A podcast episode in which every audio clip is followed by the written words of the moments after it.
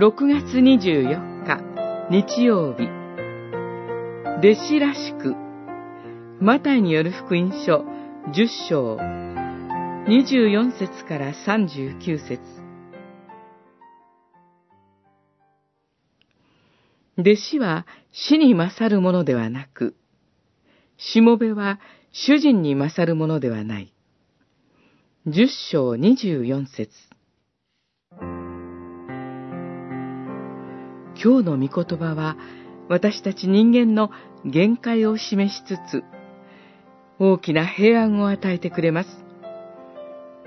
弟子としての分をわきまえているようにと、自分を過大に評価しがちな私たちを戒めてくれます。思い上がりなさんな、謙遜であれ、と、同時に卑屈にならず、ありのままに、自らの貧しさに立って一日を始めるよう招いてくれます。しもべは主人に勝るものではない。それはこういう意味です。主イエスに従おうとする者ができることは、自分を主の御言葉のもとに置くこと、そして自分を主の守りのもとに置くこと。弟子は死に勝るものではない。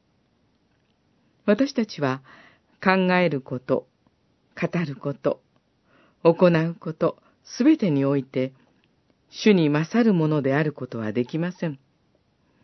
また、自分の力を超えた頑張りを求められてはおりません。しもべの分を喜んで受け入れたいと思います。